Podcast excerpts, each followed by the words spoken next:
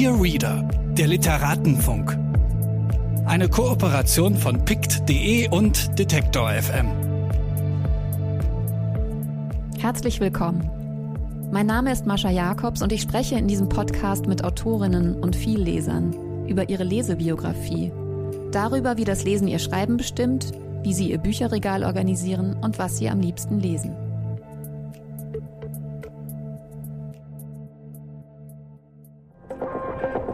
Bitte widmen Sie Ihre Aufmerksamkeit unserem Werbepartner. Dieser Podcast wird ermöglicht durch mojoreads.de. Mojo ist der neue Bioladen für Bücher im Netz. Hier findet ihr alle Bücher, ob Print oder E-Book. Ihr könnt sie an jeder beliebigen Stelle Probe lesen und euch auf der Plattform über das Gelesene austauschen. Wer Bücher empfiehlt, die dann gekauft werden, verdient 10% mit. Für Rezensionen und Kurzbesprechungen bekommt ihr Credits, die ihr dann wieder für neue Bücher auf der Plattform ausgeben könnt.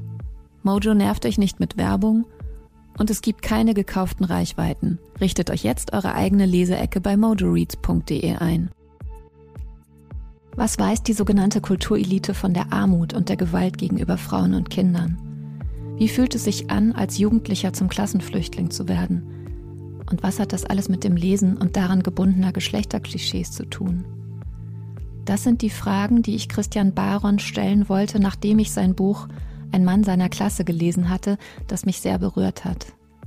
Er erzählt darin von dem Alkoholismus und den Gewaltausbrüchen seines Vaters, von dem frühen Tod seiner unter Depressionen leidenden Mutter, von dem Aufwachsen in Armut, toxischer Männlichkeit, seinen ambivalenten Gefühlen seinem Vater gegenüber und der unglaublichen Kraft der ihn umgebenden Frauen. Dass sein Buch ein Bestseller und Christian Baron viel Aufmerksamkeit bekommt, macht Hoffnung. Auch darauf, dass Klassenfragen in der deutschen Literatur ankommen. Dieses Mal ist zu Gast Christian Baron. Hallo. Und das freut mich sehr. Ja, danke für die Einladung. Du bekommst gerade ziemlich viel Aufmerksamkeit und ähm, hast erst vor zwei Monaten deine erste autobiografische Erzählung veröffentlicht. Davor zwei Sachbücher. Dieses Buch geht zurück auf einen Text, den du letztes Jahr am Internationalen Frauentag geschrieben hast. Das ist ja nicht viel Zeit für einen Roman. Ja, definitiv nicht viel Zeit. Ähm, ich bin, wenn ich darauf angesprochen werde, immer noch immer wieder erstaunt, dass das wirklich so schnell gegangen ist, weil es ja auch nicht mal eben irgendwie ein Thema ist, über das ich journalistisch mal geschrieben habe, sondern ein sehr, sehr persönliches, also meine Kindheitsgeschichte. Es war damals, als der Text im Freitag erschienen ist, der auch den Titel Ein Mann seiner Klasse trug, explizit mit der Arbeitsaufgabe äh, ähm, darum ging, mein Verhältnis zu meinem Vater zu beschreiben da waren so wahnsinnig viele positive Reaktionen äh, aus allen Teilen Deutschlands und ähm, die mich da erreicht haben, dass ich ja, ich war da getriggert. Da war die, ich habe die Dringlichkeit gespürt, die ganze Geschichte zu erzählen. Und dann hat das wenige Monate gedauert, ähm, ehe ich wirklich dann diesen ganzen Text, der aus mir rausgeflossen ist. Ah, wirklich. Und der Ursprungstext ist der dir auch schon leicht gefallen auf eine Art, oder? Ja. Also ich habe ähm, zunächst einmal als aufkam einer bei uns in unserer Redaktion, ein Mann, es war die Idee war, zum Internationalen Frauentag eine Ausgabe zu machen, in der die Frauen frei haben und die Männer kritisch über Männlichkeit sprechen oder schreiben. Und einer von uns musste natürlich auch über seinen Vater schreiben. Und ähm, ist ja klar, ich habe das getan, was ich immer am besten kann, nämlich mich versteckt in meinem Büro, nichts gesagt. und dann standen binnen kürzester Zeit mehrere Kollegen von mir in meinem Büro und haben unabhängig voneinander gesagt, ich kenne doch deine Geschichte, hast du mir doch mal am Rande beim Mittagessen erzählt und so und schreib du das mal. Tja, allein wäre ich da nicht drauf gekommen. dann habe ich mich aber übers Wochenende zurückgezogen und gedacht, das wird eine harte Nummer. Und dann war das innerhalb weniger Stunden getan. Ich habe diesen Text dann ähm, meiner Familie vorgelegt, also meinen Geschwistern und äh, meiner Tante und die das absegnen sollten. Haben sie dann getan und dann ging's ab. Also dieser Text fiel mir auch schon erstaunlich leicht. Er ging mir erstaunlich leicht von der Hand. Auch in seiner Dramaturgie dann im Endeffekt, weil auch wenn es mir schwerfällt, das zu sagen, er enthält dann ja auch noch eine Pointe sozusagen, die äh, später dann in der Redaktionskonferenz als solche bezeichnet wurde. Und ähm, dass ich dann auch so eine Dramaturgie schon einfach hatte, im Kopf hatte, das hat mich wahnsinnig überrascht, weil ich da nicht irgendwie wie ein Architekt rangegangen bin, der jetzt sagt, äh, ich will hier anfangen und da rauskommen, sondern es kam einfach so. Okay. Kannst du die Pointe erzählen? Das also kann ich sehr gerne tun. Sie hat es auch ins Buch geschafft. Meine Verlegerin Barbara Laukwitz sagt immer, erzählen Sie keinem von diesem Ding, das, das müssen Sie selber. Aber ich ähm, finde, das ist ja auch kein Buch, das man liest äh, wie ein Thriller oder so, wo man das Ende nicht wissen darf, sondern ja, also es ist so, dass im Jahr 2003, da war ich 18 Jahre alt und stand drei Monate vor meinen Abiturprüfungen. Da habe ich die Nachricht erhalten, dass mein Vater im Sterben liegt, der damals erst 43 Jahre alt war und von Drogen und Alkoholismus über viele Jahre gezeichnet war. Und ja, mein Bruder und ich, mein Bruder ist ein Jahr älter als ich, haben uns überlegt, was machen wir? Müssen wir ihm nicht einen würdigen Abschied geben, indem wir ihm als Söhne sagen, wir verzeihen dir. Und ähm, er hat vorher eben sich kaum für uns interessiert über viele Jahre hinweg nach dem Tod meiner Mutter. Und ja, da war dann die Entscheidung so ausgefallen, dass mein Bruder ans Sterbebett gegangen ist, ich aber nicht. Und im Buch beginne ich eben so, dass ich sage, der Sohn erteilt dem Vater am, auf dem Sterbebett die Absolution und sagt, ich verzeihe dir, ich hab dich lieb, sagt er sogar. Und am Ende erst dieses Kapitels kommt heraus, dass dieser Sohn nicht ich war, sondern mein Bruder, der nicht Marx und Bourdieu gelesen hat und die gesellschaftlichen Verhältnisse zu kennen glaubt wie ich, sondern der eine Lebensklugheit hat, die ich erst in den vergangenen Jahren dank meines Bruders erlangt habe, eben zu sagen, ja, er hat schlimme Dinge getan, er hat alles verkörpert, was man heute als toxische Männlichkeit kennt und ähm, trotzdem müssen wir oder sollten wir verstehen, warum er so war, wie er war. Und dafür gibt es Erklärungen. Und diesen Schlüssel hat mir mein Bruder gegeben, ja. Es ging in dem ursprünglichen Text und geht natürlich auch in dem Roman darum, wie du es auch gerade schon beschrieben hast, dass diese Form von Männlichkeit auch alles Weibliche abwertet. Und dass du im Prinzip auch in dem Roman ich nenne es immer Rom. Du se hm. selbst sagst nicht Roman. Ne? Nee, ich sage es nicht, aber ähm, mir war sehr wichtig, dass wir keine Genrebezeichnung draufschreiben, weil ich auch jetzt nicht so tun wollte, als wäre das alles fiktionalisiert. Ich wusste von Anfang an, ich kann da nur mit offenem Visier an diese Sache rangehen, sonst brauche ich die Geschichte nicht zu erzählen. Im Nachhinein habe ich es auch noch nicht bereut, weil mir jetzt auffällt, dass jede Leserin, jeder Leser selbst entscheiden kann, was es für ihn oder sie ist, dieser Text. Für die einen ist es ein Roman, für die anderen eine Autobiografie, für wieder andere eine Collage aus allem. Ich sage, für mich ist es eine autobiografische Erzählung, das klingt ungelenk, aber trifft es für mich am besten. Aber ich habe diesen Text ja nur geschrieben und er gehört jetzt nicht mehr mir allein, deswegen sollen das andere entscheiden, was es für sie ist.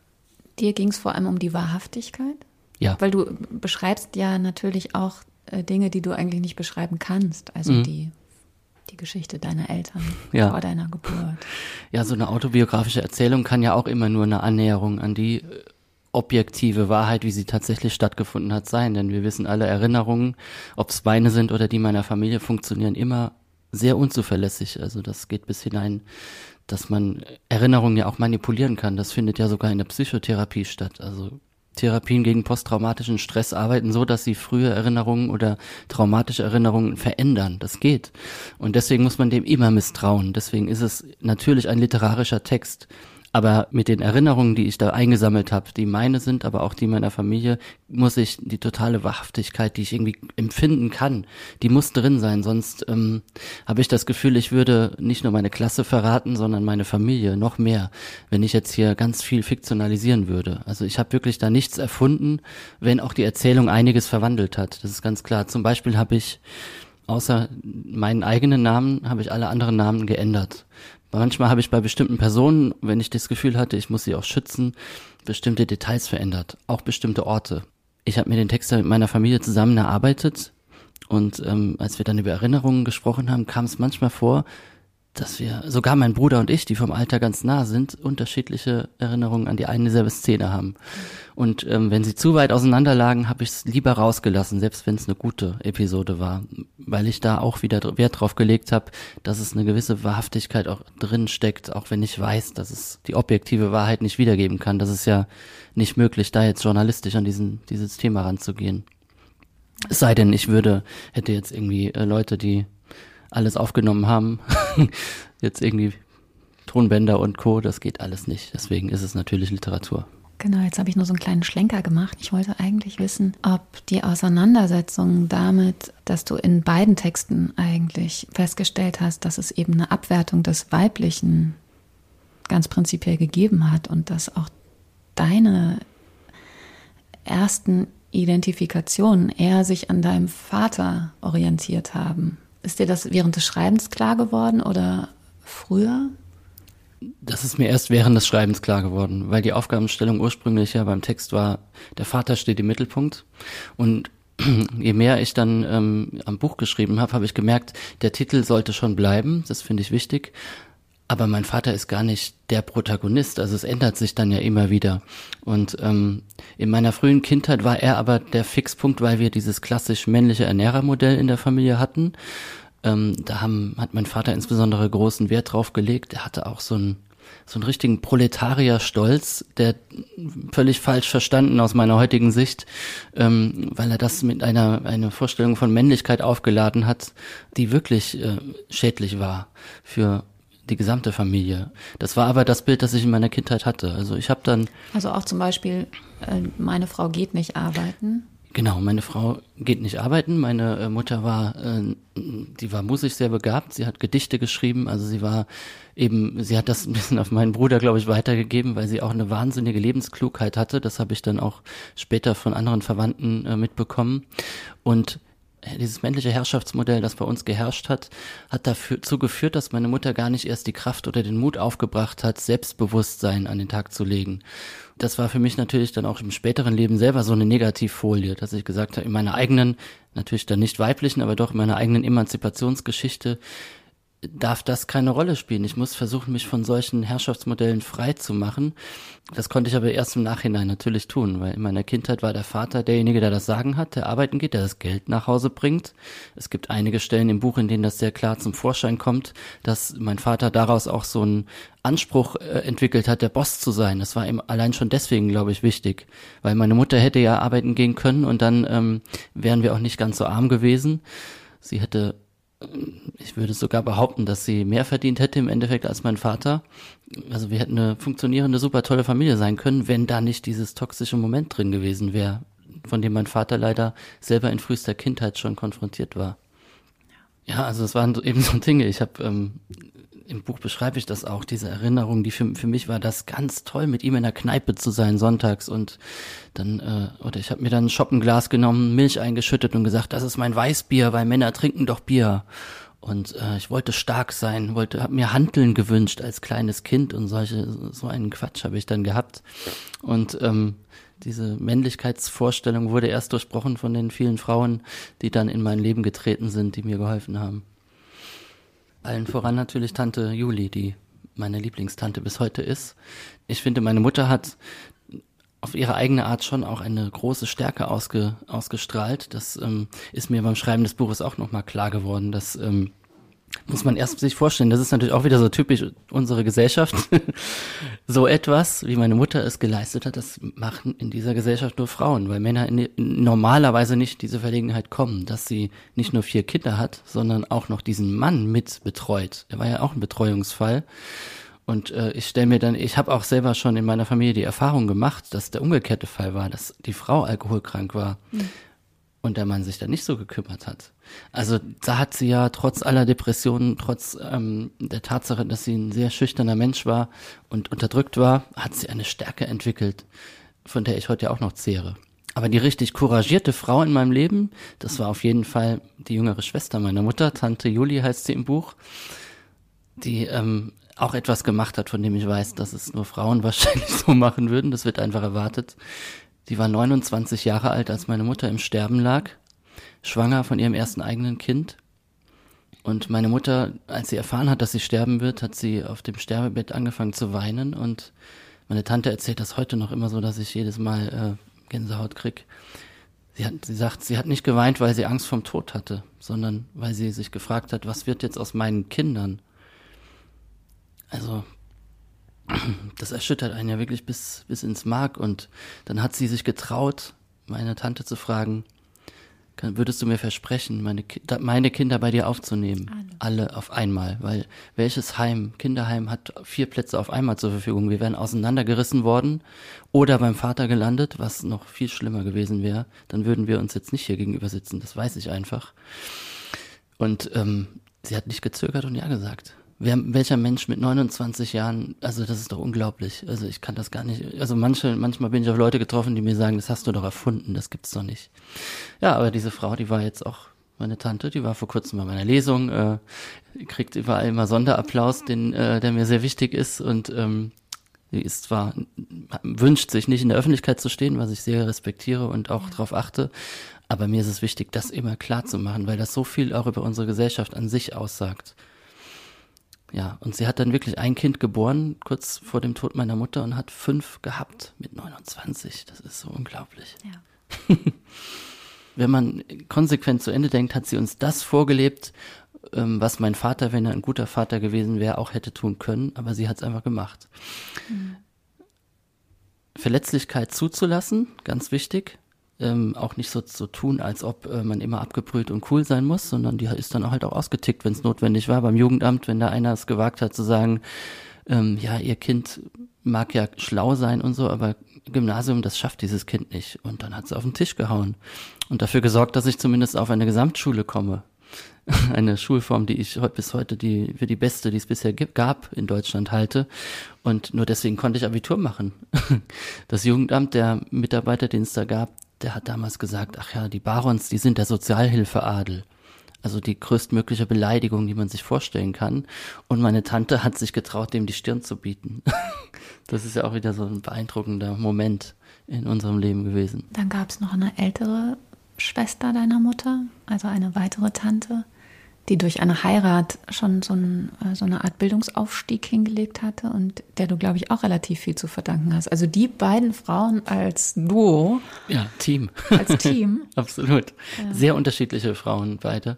Also ja, die Tante Ella heißt sie im Buch und diese Tante Ella, die, zu der habe ich jetzt heute auch äh, wieder Kontakt äh, knüpfen können, zum Glück, weil das Thema Vergeben und Verzeihen jetzt äh, in meinem Leben das Wichtigste gerade geworden ist. Und ja, und sie ist nach dem Tod meiner Mutter bei uns, zu uns ins Leben getreten. Vorher hat sie ähm, diesen Kontakt nicht zu uns gesucht. Sie wusste ungefähr, wie wir leben, aber hat das so von sich geschoben, weil sie eben einen Ingenieur geheiratet hat und hat gesagt, jetzt bin ich diesen Verhältnissen entkommen, in denen ich aufgewachsen bin und dann will ich aber auch wirklich alles ausblenden. So, und dann tritt sie in unser Leben und, auf, und ich habe immer vorher ihren Namen gehört und dachte, ja, die gibt's noch irgendwie, aber kennen wir halt nicht. Und dann kommt die und nimmt uns so richtig äh, unter ihre Fittiche. Also ähm, sie hat mich, also in ihrem Haus hat so ein, so ein ich schreibe das so, da, da hat so ein Esprit geherrscht, so ein, so ein Bildungsaspiration habe ich da gerochen schon und gedacht, das ist faszinierend. Also meine meine Tante Juli, die ist ähm, die ist wahnsinnig warmherzig und couragiert, aber das konnte sie mir nicht vermitteln. Und diese Tante Ella hat ähm, mich dann immer wieder zu sich eingeladen. Sie hat mir ein Spiegel-Abo geschenkt, da war ich 13, 14, also wahnsinnig jung. Ähm, habe mit ihr Artikel äh, diskutiert und so und über Politik gesprochen. Das war ihr sehr wichtig. Sie hat mich ins Theater mitgenommen.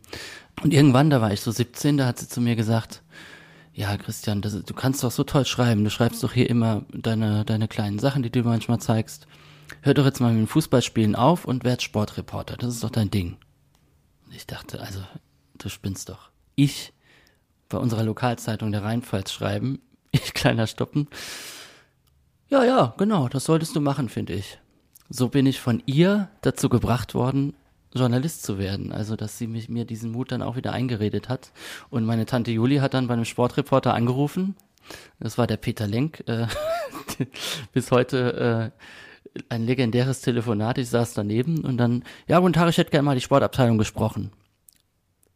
Die äh, Frau war es, glaube glaub ich, am Empfang, denkt dann auch, ja, das spinnt jemand irgendwie hat es dann doch geschafft, durchzukommen. Dann war Herr Lenk am Telefon und dann sagt sie, ja, ja, ich habe hier meinen Sohn, der ist 17 Jahre alt, der soll mal was schreiben für Sie, der kann das. Machen Sie, geben Sie mal irgendeinen Auftrag. Und dann höre ich so ein Lachen durch das Telefon dieses äh, damals schon äh, älteren Mannes, der sehr ähm, sich seiner Position bewusst war und denkt, ach ja, so kommt man in den Job doch nicht rein. Aber sie hat dann fünf Minuten mit ihm geredet und hat dafür gesorgt, dass ich meinen ersten Auftrag hatte. Dann habe ich über ähm, die, das Frauenbasketballteam des ersten FC Kaiserslautern geschrieben. Das war mein erster Text, den ich heute noch hüte wie einen Schatz. ja, und so haben diese beiden Tanten im Team dafür gesorgt, dass ich überhaupt in die Lage versetzt worden bin, äh, Journalist zu werden, was äh, wieder wiederum sehr bezeichnend ist, dass es diese beiden Frauen waren und nicht äh, irgendwie mein Vater oder irgendwer sonst. Die selbst ja, ähm, ja, selbst auch wussten, wie einem Chancen verwehrt werden können, dass man Chancen trotzdem nutzen kann, dass man sie auch herbeiführen muss. So, und diese Stärke, die bewundere ich bis heute total zwischen den beiden. Die haben sich die Bälle zugespielt. War schon Wahnsinn. Du hast den Roman anhand von Emotionen organisiert. Also jedes Kapitel ist eine Emotion. War dir das auch relativ schnell klar? Hängt das mit dem Männlichkeitsthema zusammen? Daraus ein Buch zu machen, das war dann auch wieder so, dass ich dazu gebracht werden musste. Ähm, der Literaturbetrieb ist auf mich aufmerksam geworden, hat mich äh, gefragt, ob ich daraus nicht ein Buch machen will. Ich wäre selber gar nicht auf diese Idee gekommen. Und dann habe ich innerhalb einer Nacht so einen Kapitelplan gemacht, wie ich das aufbauen würde, wenn ich das wirklich mache. Weil ich erstmal nachdenken musste, kann ich überhaupt ein Buch schreiben? Äh, wieso sollte ich das jetzt einfach so zusagen? Dann war das eine Nacht im März vergangenen Jahres, noch nicht mal ein Jahr her ja, es ist jetzt genau, es war ziemlich genau ein Jahr her. Und damals war das so, das allererste, was stand, waren die Emotionen. Weil ich wusste, ich muss diese Geschichte von den Emotionen her erzählen. Dann habe ich die Extreme aufgeschrieben und habe da Episoden dann reingeschrieben in die, in die jeweiligen Kapitel, ähm, die mir so einfallen. Und dann hat das auf einmal, ja, das hat einen Sinn ergeben im Endeffekt. Ich habe das Gefühl gehabt, so muss es auch sein, weil meine Erinnerung mit diesen Gefühlsextremen sehr stark verknüpft ist, die dann natürlich auch etwas mit den Geschlechterrollen zu tun haben, die bei mir ja auch ähm, einander teilweise widersprochen haben. Also es gibt auch die Episode, mein Vater, der hat zwar immer Fäkalausdrücke dann in, in dieser Hinsicht verwendet, ähm, dann äh, schlimme Ausdrücke für Homosexuelle gefunden, dass ich bloß nicht so sein darf und ein klares Männlichkeitsbild, wie ich vorhin skizziert habe, vermittelt. Aber dann gab es auch eine Szene, eine Faschingsparty in der Schule, dritte Klasse, ich bin acht Jahre alt und meine Mama holt mich ab, das war klar. Ich habe mich als deswegen auch noch immer nicht abgeschminkt und so und auch nicht mein Kostüm abgelegt. Ich war nämlich als Frau verkleidet mit Kleidchen und Täschchen und Hütchen. Das fand ich ganz, ganz toll. Und dann kommt aber nicht Mama an nach der Schule, sondern da kommt mein Vater. Und ich denke, scheiße. Jetzt hat aber mein Arsch Kirmes gleich, so wie man das als Kind dann in so einer Situation denkt mit so einem Vater. Und er kommt an, verzieht keine Miene, weil das so seine Art war, beugt sich zu mir herunter und sagt zu mir, hallo, schöne Frau.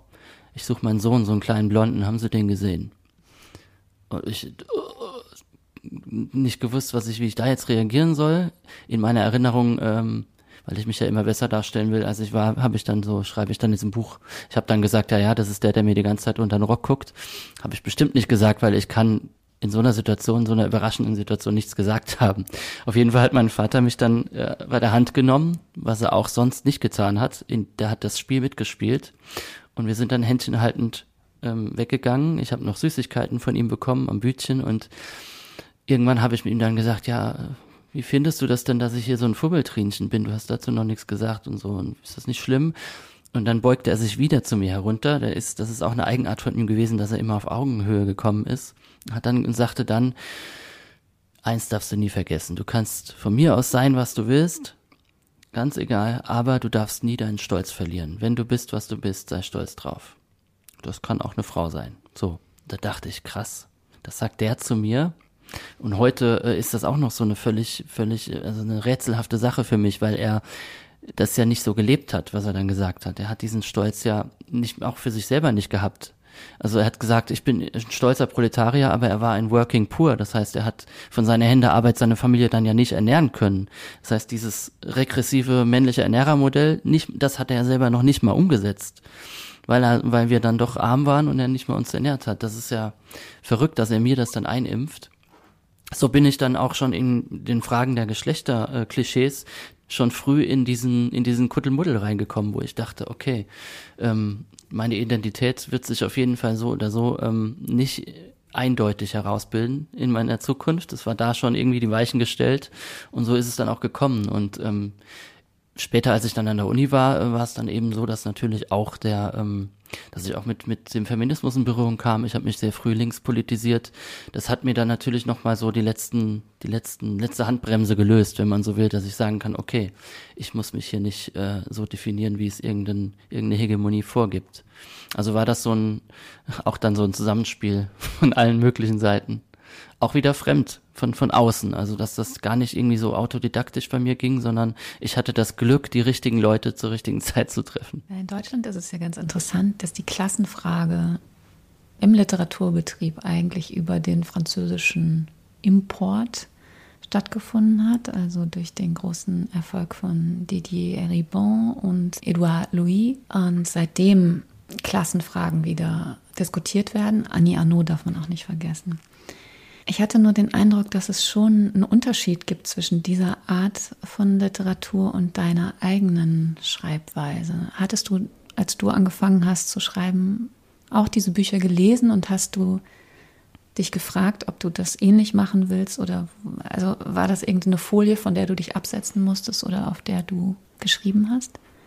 Ich kannte diese Bücher alle vorher schon. Ich habe ähm, mit Edouard Louis angefangen, der erschien auf Deutsch 2015, das Ende von Eddie, und habe den ersten Satz da gelesen und wollte das Buch sofort in die Ecke pfeffern, weil der erste Satz lautet, an meine Kindheit habe ich keine glückliche Erinnerung. Und ich dachte, das kann nicht sein. so. Ähm, ich habe das Buch dann gelesen und habe mich mit Edouard Louis als Autor dann heute sehr stark versöhnt, weil er ein ganz tolles Buch über seinen Vater ja geschrieben hat. Wer hat meinen Vater umgebracht? Ähm, und auch das Im Herzen der Gewalt fand ich wahnsinnig bewegend. Das kannte ich also, Erimont auch. Danach bin ich erst auf Annie Ernaux gestoßen, weil die in Deutschland, obwohl sie überhaupt erst möglich gemacht hat, dass Eribon und Louis schreiben konnten, äh, kam sie in Deutschland erst danach. Und ich bin einfach so froh, dass sie diesen Erfolg jetzt auch in Deutschland hat, weil sie der Fixstern allen autofiktionalen Schreibens ist. Also da geht's nicht drüber. Das ist so, so großartig, aber sie hat eine ganz andere Art zu schreiben, das stimmt. Sie, ähm, sie hat einen sehr nüchternen Stil bewusst gewählt, das begründet sie in, in einem ihrer Bücher, ich glaube in, in Der Platz schreibt sie ähm, das Buch über ihren Vater. Sie kann nicht berührend oder emotional über ein Leben schreiben, das der Notwendigkeit unterworfen war.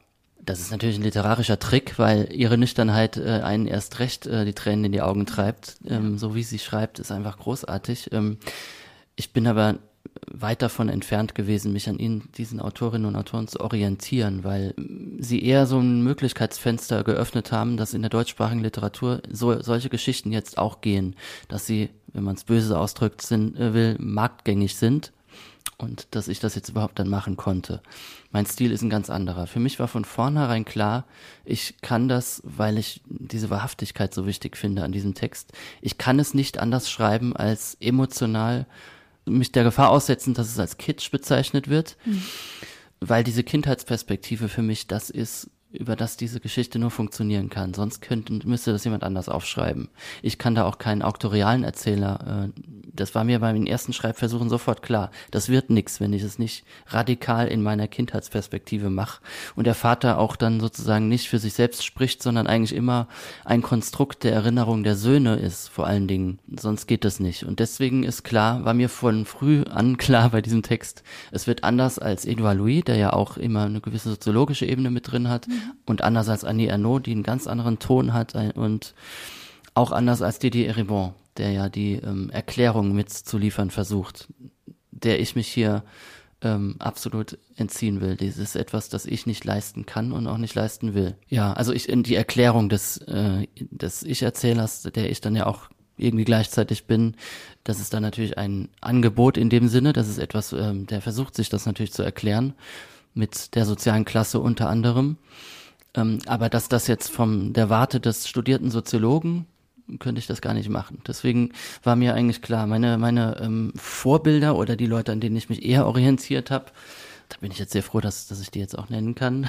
das ist, da nenne ich zwei Namen, die äh, in letzter Zeit häufiger genannt wurden, nämlich Peter Handke und Sascha Stanisic. Ich habe Herkunft gelesen, kurz bevor ich mit diesem Buch angefangen habe und war so beeindruckt davon, dass man auf diese Art, ja, also auch ohne Angst, ähm, ohne Angst vor solchen Vorwürfen, die, die Sascha Stanisic ja auch hätte kriegen können, wie berührend er über die Episoden an der Araltankstelle da irgendwie schreibt. Das hätte ihm auch böse Vorwürfe bringen können, aber es hat funktioniert, weil er das einfach wahnsinnig gut aufgeschrieben hat. Und dann Peter Handke habe ich Wunschloses Unglück noch im Kopf gehabt als Text über seine Mutter in den 70er Jahren geschrieben. Ähm, das ist das Einzige, was ich bis heute von Peter Handke gelesen habe. aber dafür mehrmals. Und das ist so, geht einem so durch Mark und Bein. Also das zieht einem absolut den Stecker, wie er da über seine Mutter, den Selbstmord seiner Mutter schreibt. Das sind so die beiden Texte, an denen ich mich viel eher orientiert habe. Nicht, dass ich mich jetzt mit, mit diesen großen äh, Autoren irgendwie gleichsetzen will, aber das ist so mein Ideal äh, gewesen, dass ich sage, okay, wenn die das sich getraut haben, die großen Namen sich das trauen, dann mache ich das als Neuname jetzt einfach auch mal und traue mich das so zu machen, wie ich es für richtig halte oder wie ich es gar nicht anders machen kann. Das heißt, es geht einerseits darum, die Leute also wirklich zu berühren. Und ich habe aber auch in einem anderen Interview gelesen, dass du sagst, dass du, und das wäre vielleicht auch der Unterschied zumindest zu den beiden männlichen französischen Autoren, äh, Eribon und Louis, dass du eigentlich so schreiben wolltest, dass diejenigen, über die du schreibst, es auch heute verstehen könnten, also weniger ausschließend.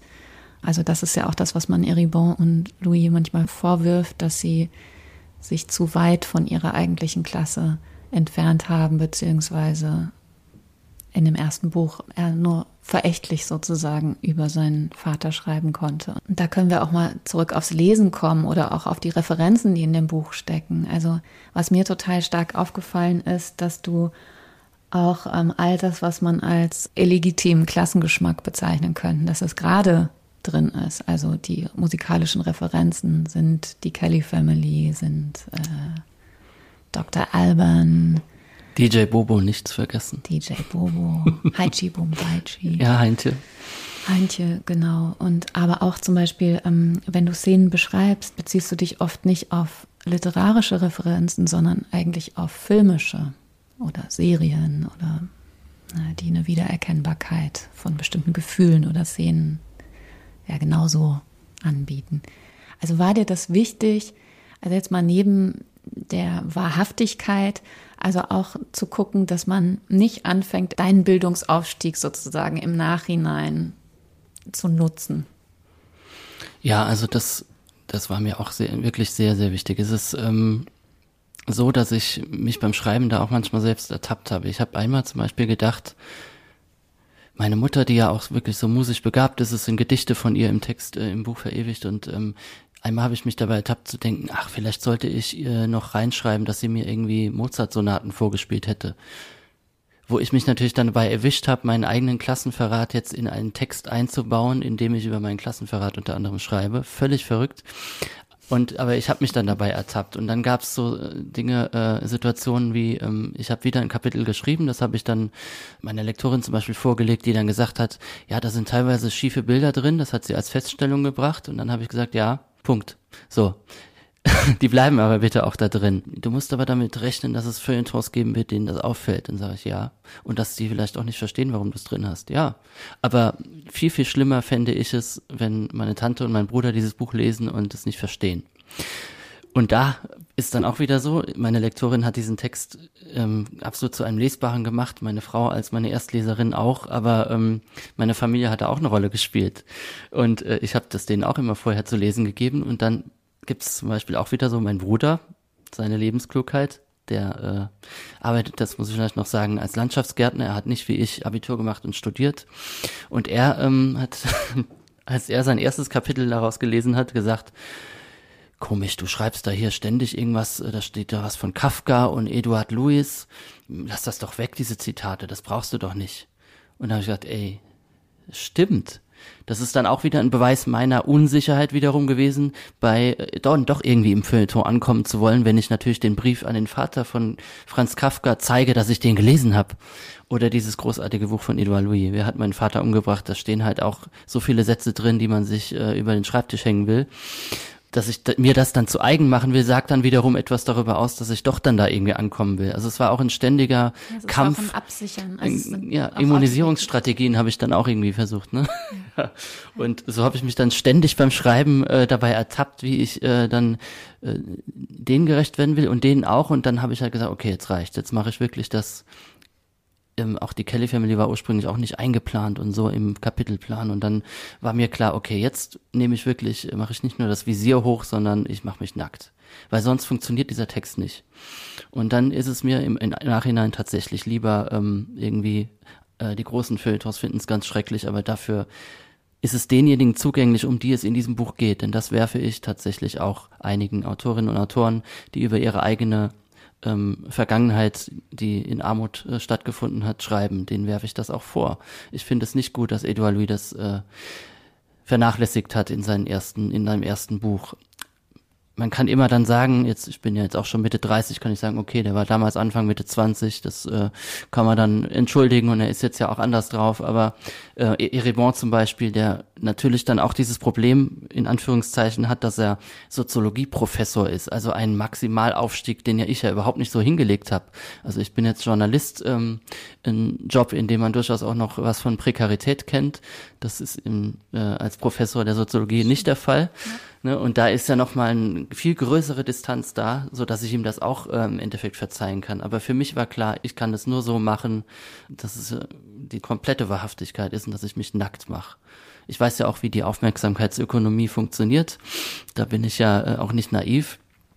Und ähm, wusste dann auch, als ich dann teilweise die harten Stellen über meinen Vater geschrieben habe, diese Gewaltausbrüche, die er dann hatte, da habe ich dann auch manchmal gedacht, wieder dieses sich bei etwas ertappen, ist es jetzt wirklich so gut, das dann auch so drastisch aufzuschreiben? Denn was ich nicht auch nicht haben wollte, ist, das Leid zu poetisieren in irgendeiner Weise, das stattfand. Das ist ja immer auch eine Gefahr, dass man am Ende sowas hat wie RTL 2 für Rotweintrinker. Und da habe ich dann auch manchmal gestutzt und gedacht, okay, aber im Endeffekt geht's nicht anders. Ich muss ein, das richtige Bild, das realistische Bild zeichnen, ähm, dessen, wie ich es wahrgenommen habe. Ja, manchmal ist die Gewalt ja auch nur angedeutet. Und das sind eigentlich die viel schlimmeren Szenen hm. im Buch. Es ist auch so, dass ich bei, bei öffentlichen Auftritten jetzt die Erfahrung gemacht habe, es fällt mir sehr schwer, über diese Szenen, auch diejenigen, die du ansprichst, die ich da nur angedeutet habe, mhm. zu sprechen. Ich muss diese Szenen, wenn sie vorkommen sollen, vorlesen, weil das etwas ist, das habe ich jetzt auch irgendwie ein bisschen ein bisschen gebannt äh, in diesem Buch. Das ist dann so, ne, so also wie wenn man irgendwie einen Fluch, äh, wie man das aus irgendwelchen Märchenfilmen kennt, da schwebt ein Geist im Raum und den muss man irgendwie in die Flasche kriegen. Für mich ist das auch sowas. Das Schreiben an sich war sicher keine Therapie oder so, aber der Umgang drumherum damit entwickelt sich gerade dazu, dass es das sein könnte. Ah, ja, ja. Das ist das ist dieser interessante Unterschied, weil ich das auch bei meiner Familie so wahrnehme. Deswegen kann ich das ganz immer noch ganz schwer darüber reden. Oder die Szene am Sterbebett mit der Mutter, das sind so Sachen, ich könnte dir die Geschichte jetzt nicht erzählen, weil äh, sonst die Gefahr bestünde, dass, dass mich meine Emotionen übermannen, aber ich könnte es lesen. So, das sind so, so Dinge, ähm, womit ich da schon irgendwie umgehen kann, eher. Was Literatur eben dann auch wiederum bewirken kann, dass man sich traut, sich verletzlich zu zeigen. Das, was ich eben in meinem ähm, auch meinem Geschlechterbild gelernt habe, dass ich mich nicht als der Mann konstruieren muss, der äh, mein Vater gewesen sein wollte, sondern dass ich meine Verletzlichkeit zeigen kann und ähm, nicht nur meine Klasse zeigen kann, wie so ein auch ein Buch von Daniela Dröscher ja heißt, zeige deine Klasse, sondern zeige auch deine verletzliche Seite und ähm, die Reaktionen bis jetzt geben mir ja recht, weil es immer wieder Menschen gibt, die sagen, dass sie sich an bestimmten Stellen wiedererkennen und es ihnen auch irgendwie Kraft gibt, sich selbst nochmal mit der eigenen Vergangenheit auseinanderzusetzen, die sehr oft, wie ich bis jetzt wahrgenommen habe, sehr oft mit einem gewalttätigen Vater zu tun haben, in allen sozialen Klassen. Ja, und das ist eins der größten Tabus.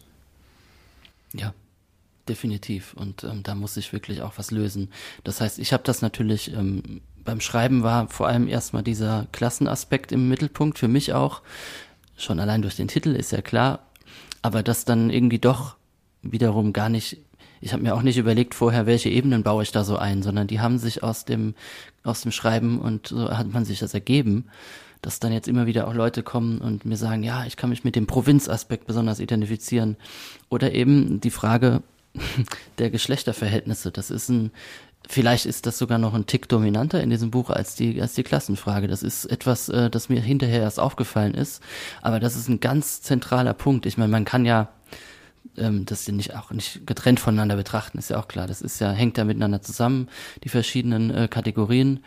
Aber ähm, wie stark dieser Aspekt von Männlichkeit und Weiblichkeit und was alles damit zusammenhängt, in diesem Buch doch im Endeffekt ist, hat mich positiv überrascht selbst. Ne, also da sieht man wieder mal, dass das Werk häufig klüger ist als sein Autor. Und war das Lesen, ist das auch was Verweiblichtes gewesen? Ja, definitiv.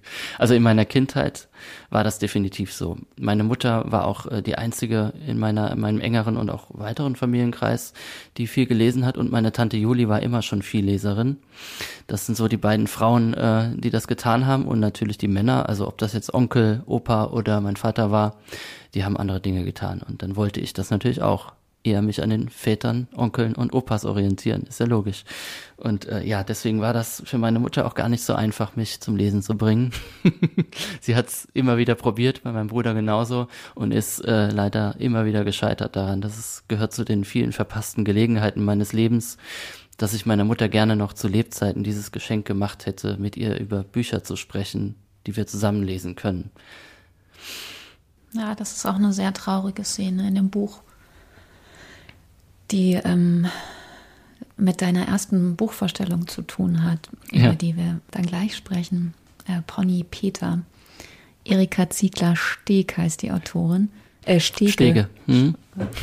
Und da hat deine Mutter, weil sie gemerkt hat, dass sie dich, obwohl du so ein aufgeweckter Junge und immer mit sehr, sehr guten Deutschnoten ein Schüler warst, gesagt, dass sie dich nicht zum Lesen gibt bringen konnte. Und dann hat sie sich einen Trick überlegt und sich zu ihrem Geburtstag gewünscht, dass du doch eben dieses Buch Pony Peter lesen solltest. Und ähm, dann könntet ihr da gemeinsam drüber sprechen. Also es hat mich so wahnsinnig mitgenommen, weil du ihr natürlich diesen Gefallen tun willst, aber irgendwie diese 130 Seiten nicht durchkriegst und dich irgendwie dafür schämst. Und dann gibt es dieses Gespräch zwischen dir und deiner Mutter und natürlich realisiert sie, dass du es nicht ganz zu Ende gelesen hast und du hättest ihr so gerne den Gefallen getan. Oh, diese Zerrissenheit dieses Kindes hat mich wahnsinnig mitgenommen. Zumal der Vater dann ja auch noch mal eine Rolle gespielt hat, dass ich dann natürlich auch wieder gedacht habe damals, ach, das müsste ich doch eigentlich, ich muss doch mich mit meinem Vater jetzt verbrüdern und sagen, guck mal, was die mich äh, hier zwingt zu lesen, so ein Ponybuch, das musst du dir mal vorstellen will die mich irgendwie zum Schwulen machen oder was? Also so, so habe ich damals dann als Kind auch gedacht. Das, das hat, ja, das ist so etwas, das ein Kind auch wirklich richtig zerreißen kann. Ich habe auch keine Erklärung dafür, warum es dann nicht geklappt hat. Es ist auch nicht so, dass ich eine geringe Aufmerksamkeitsspanne hatte oder so. Ich habe es nicht einfach nicht hingekriegt. Das kann ich, äh, muss ich jetzt nur so stehen lassen und kann es gar nicht erklären, warum. Ich weiß nur noch sehr stark, dass mir das wahnsinnig wehgetan hat und ich eine richtige, richtige Angst vor diesem Geburtstag hatte, weil meine Mutter dann ja freudenstrahlend vor mir stand und dann dieses typische, das sie so an sich hatte, dann gesagt hat, und so ein, war so ein feierlicher, schöner Tag und äh, das war ganz kurz bevor meine Mutter ihre Krebsdiagnose bekommen hat. Also so die letzten, noch dazu die letzten idyllischen Momente, die dann auch möglich waren. Und ich hab's verkackt. So. Das ist bis heute geht mir das nach, dass ich denke, wieso habe ich das nicht hingekriegt? Und ich halte dieses Buch, es war eben, sie hat mir das zum Lesen gegeben, weil es ihr Lieblingsbuch in ihrer Kindheit war. Mhm. Das ist nochmal noch mal eine härtere äh, emotionale Sache, das Ganze, das, das gibt und ähm, wahnsinnig schwer. Und diese Hauptfigur, dieser Martin, ähm, der dieses Pony namens Peter so sehr liebt, weil der will dies, der will dieses Pony befreien aus einem Zustand, ähm, aus dem es sich nicht selbst befreien kann.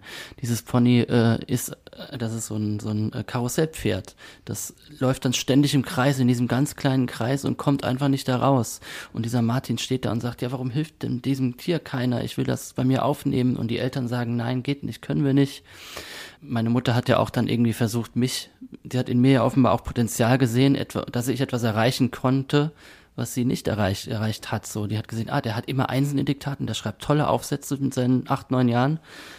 Das kriegen wir hin. So, und dann scheitere ich daran. Also sozusagen, sie hat mir die Tür geöffnet, aus diesem Kreis rauszulaufen und ich gehe trotzdem weiter im Kreis. Warum? Obwohl ich eigentlich auch daraus will. Also es ist völlig, völlig verrückt von heute aus gesehen. Und was dann eben auch noch war, ich habe, meine Mutter hat dann gesagt, ähm, als sie gemerkt hat, ich habe das nicht gelesen, hat sie dann auch gesagt, ach, das macht doch überhaupt nichts. Sie hatte dann Verständnis, ihre Enttäuschung dann auch gut verborgen. Sie konnte auch gut verdrängen, musste sie ja auch. Und dann äh, hat sie gesagt, beim nächsten Mal zu Weihnachten wünsche ich mir dann von dir ein Buch, das du dir aussuchen darfst und dann kommst du da gut durch und dann lesen wir das, da reden wir so darüber. Du musst du dieses Mädchenbuch nicht lesen. Ja, okay, und dann, aber wie, wie geht das denn aus? Dann, ich kann das ja jetzt nicht zu Ende lesen, hat sie mir äh, gesagt, ja, der kriegt am Ende natürlich, das Pony kommt zu ihm und äh, die Eltern haben ihm eine Scheune gebaut. So, viele Jahre später ich muss schon über 20 gewesen sein, da habe ich äh, dieses Buch beim Ausmisten wiedergefunden und habe es dann zum ersten Mal ganz gelesen und dann ist mir aufgefallen, dass das Ende ein anderes ist. Nicht so, wie meine Mutter es mir sagte. Die Eltern von Martin, die fahren nämlich am Ende für ein Jahr in die USA aus beruflichen Gründen. Und Martin bleibt allein zurück, zieht zu seinem Opa. Und erst der Opa sagt dann, komm, wir nehmen jetzt das Pony auf, ich äh, kann das hier auf dem Hof versorgen. Also da hat meine Mutter noch zu einer, äh, auch wieder um mich irgendwie zu schützen oder zu pushen, zu einer Notlüge gegriffen, um mir dieses auch irgendwie traurige Ende nicht zuzumuten. Was dann nochmal so eine Zärtlichkeit ausstrahlt, dass den, also so dieses, was diese Frau also auch so an sich hatte, dass sie ähm, gewusst hat, wann man lügen muss. Mhm. Das muss man auch erstmal wissen und richtig machen. Deswegen wird dieses Buch für immer, auch wenn ich in meiner ganzen Kindheit äh, sehr, sehr schwer nur lesen konnte, wird dieses Buch immer mein, mein absolut, äh, absoluter Platz eins sein. Pony Peter von Erika Ziegler-Stege ist für mich Kanon. Schön. Ja, und so richtig zu lesen begonnen habe ich äh, in der Schule gar nicht. Also das, das haben auch Lehrerinnen und Lehrer nicht geschafft. Ich habe weiterhin gute Gedichtinterpretationen geschrieben. Ich habe Aufsätze, ich habe dann auch eben in der Abiturklasse mit mich mit Faust beschäftigt, dann einen Ausschnitt und so. Gewonnen. Und ich habe sogar für mein Deutschabitur einen Preis gewonnen, ja. der wurde mir dann nicht verliehen, weil ich äh, weil ich in der Abiturzeitung äh, böse Sachen über Lehrer geschrieben habe. Das ist eine eigene Geschichte. Den hat dann das Land Rheinland-Pfalz mir extra aberkannt. Der wurde dann noch mal nachträglich aberkannt. Nachträglich aberkannt, ja. Ganz fantastisch. Das ist irgendwie wirklich eine sehr, sehr gute Aus heutiger Sicht toll, ja, ja. weil äh, das habe ich jetzt auch nicht unbedingt nötig. äh, so ein Abiturding. Ich weiß, dass ich ein gutes Abitur gemacht habe. Aber ich habe nie aus eigenem Antrieb gelesen. Also heute finde ich ähm, viele Texte, die wir da gelesen haben, großartig, die ich dann nochmal angeguckt habe. Die Räuber von Schiller finde ich ganz toll und viele verschiedene Klassiker. Aber die meisten haben mich einfach richtig genervt. Also der Schimmelreiter von Theodor Storm, das ist ein Buch, das mich richtig gemartert hat. Oh, war das schrecklich. Ich weiß, dass ich eine 2 plus oder 1 hatte in, im Aufsatz darüber, aber meine Lehrerin war immer ganz verzweifelt. Die hat immer gesagt, du schreibst so tolle Sachen. Wieso liest du nicht? Hier, liest doch wenigstens mal ähm, die Herr der Ringe hat sie uns empfohlen, bevor diese Filme kamen. Lest Herr der Ringe von Tolkien, ganz toll. Ja, ich habe es einfach nicht gemacht. So und richtig zu lesen begonnen habe ich erst nach dem Schulabschluss. Also da war ich schon. Was hat dazu geführt, dass es dich auf einmal gepackt hat?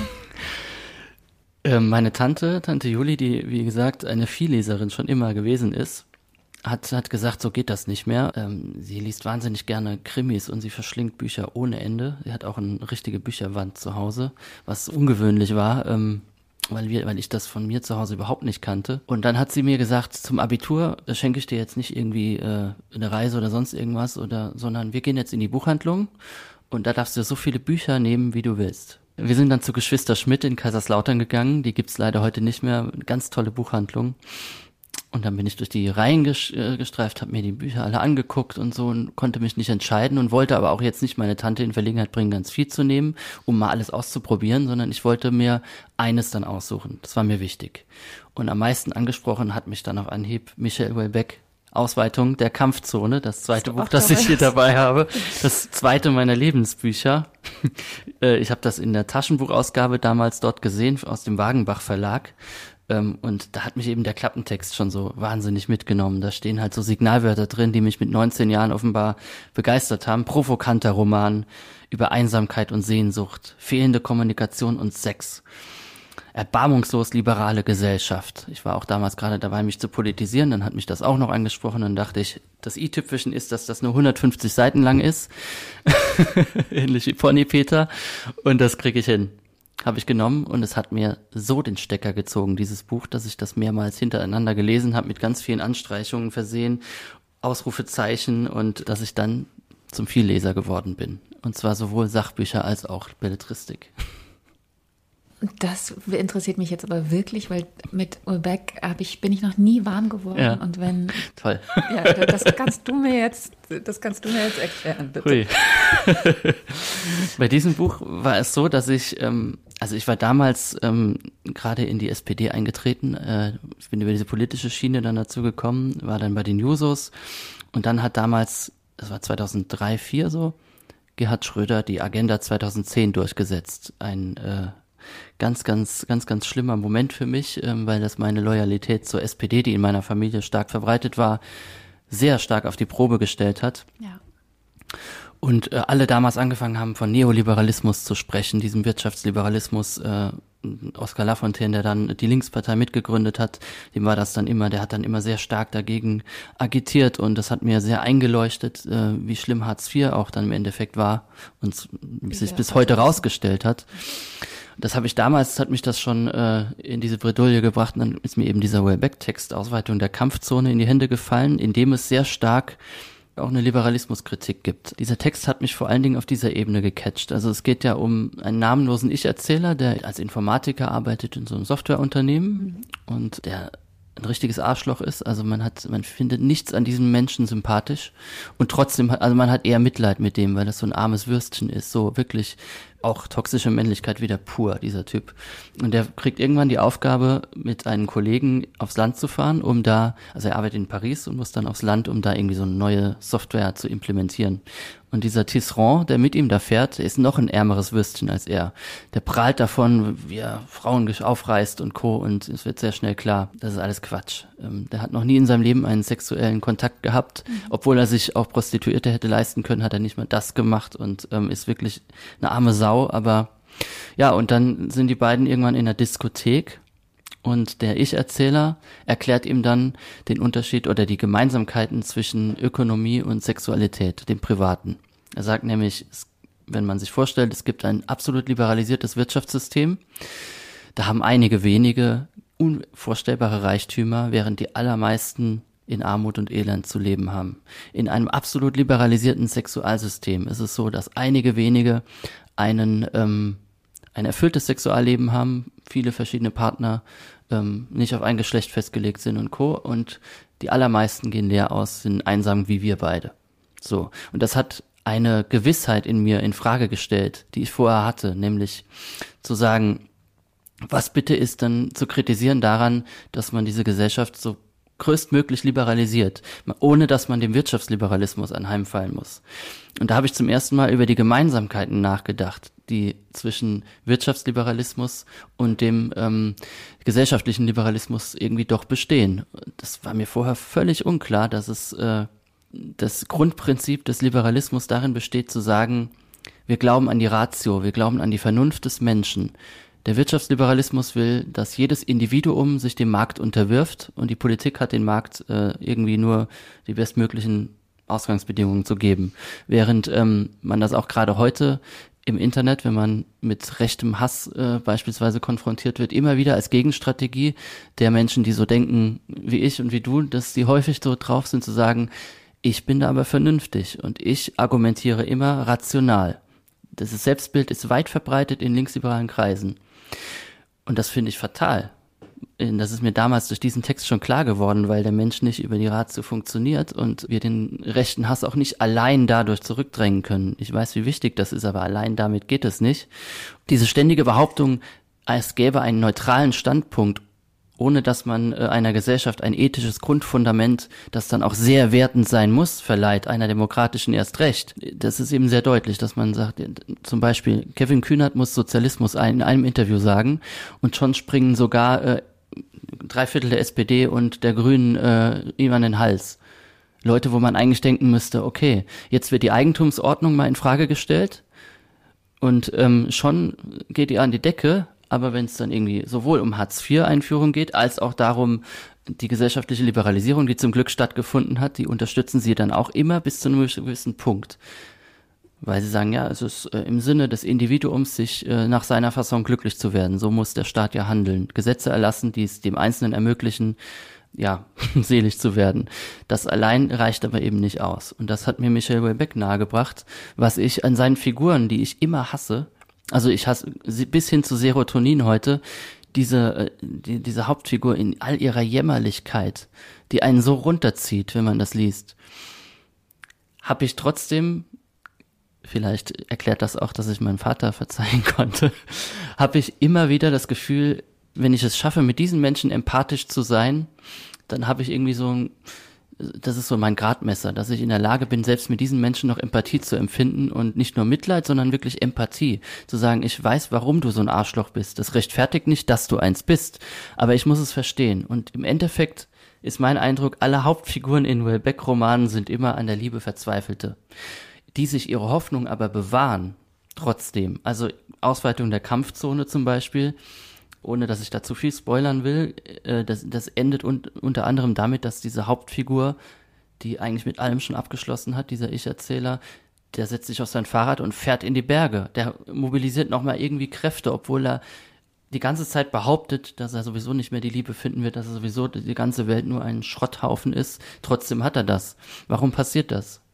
Und ich nehme Michael Welbeck als öffentliche Figur gar nicht so richtig wahr. Da ist er mir total egal. Mhm, mh, mh. Weil der sagt dann aus Marketinggründen vielleicht, Isla der Islam ist die dümmste aller Religionen, so ein Scheißdreck. Ähm, in den 90ern hat er mal gesagt, Ungleichheit hat für mich überhaupt keine positiven Aspekte. Wo ich denke, okay, das passt nicht ganz zusammen. Oder als er sagte, äh, gefragt wurde, haben die 68er wirklich alles falsch gemacht? Und er antwortet, ja, alles. Wo ich denke, ich, dich nehme ich einfach nicht ernst. Ich betrachte dein Werk äh, und dich als Mensch interessierst du mich überhaupt nicht.